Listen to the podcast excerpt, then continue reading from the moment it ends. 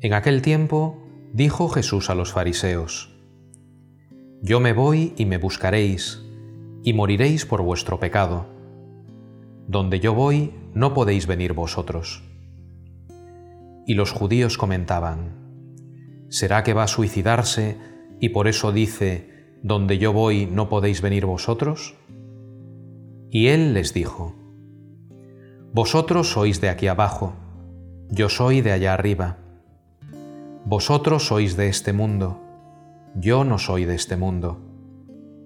Con razón os he dicho que moriréis en vuestros pecados, pues si no creéis que yo soy, moriréis en vuestros pecados. Ellos le decían, ¿quién eres tú? Jesús les contestó, lo que os estoy diciendo desde el principio. Podría decir y condenar muchas cosas en vosotros, pero el que me ha enviado es veraz, y yo comunico al mundo lo que he aprendido de él. Ellos no comprendieron que les hablaba del Padre.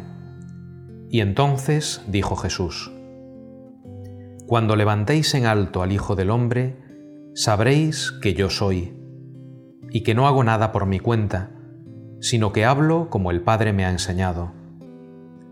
El que me envió está conmigo, no me ha dejado solo porque yo hago siempre lo que le agrada. Cuando les exponía esto, muchos creyeron en él.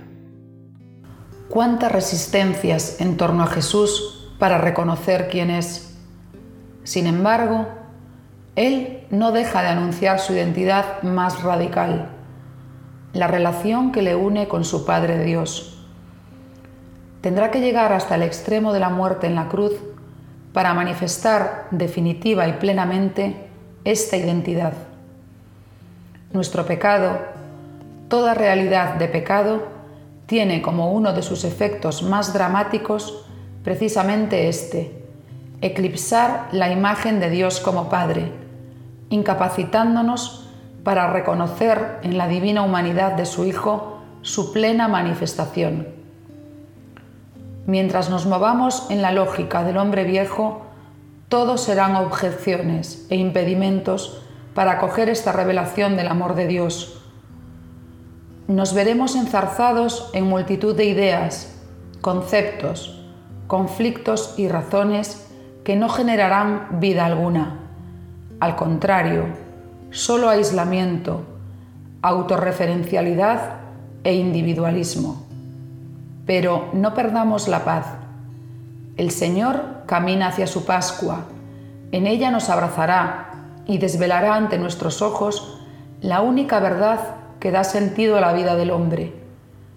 El amor sobreabundante de un Dios Padre que en su Hijo se ha acercado definitivamente a la orilla de nuestra existencia para hacernos partícipes de su modo de ser y de vivir.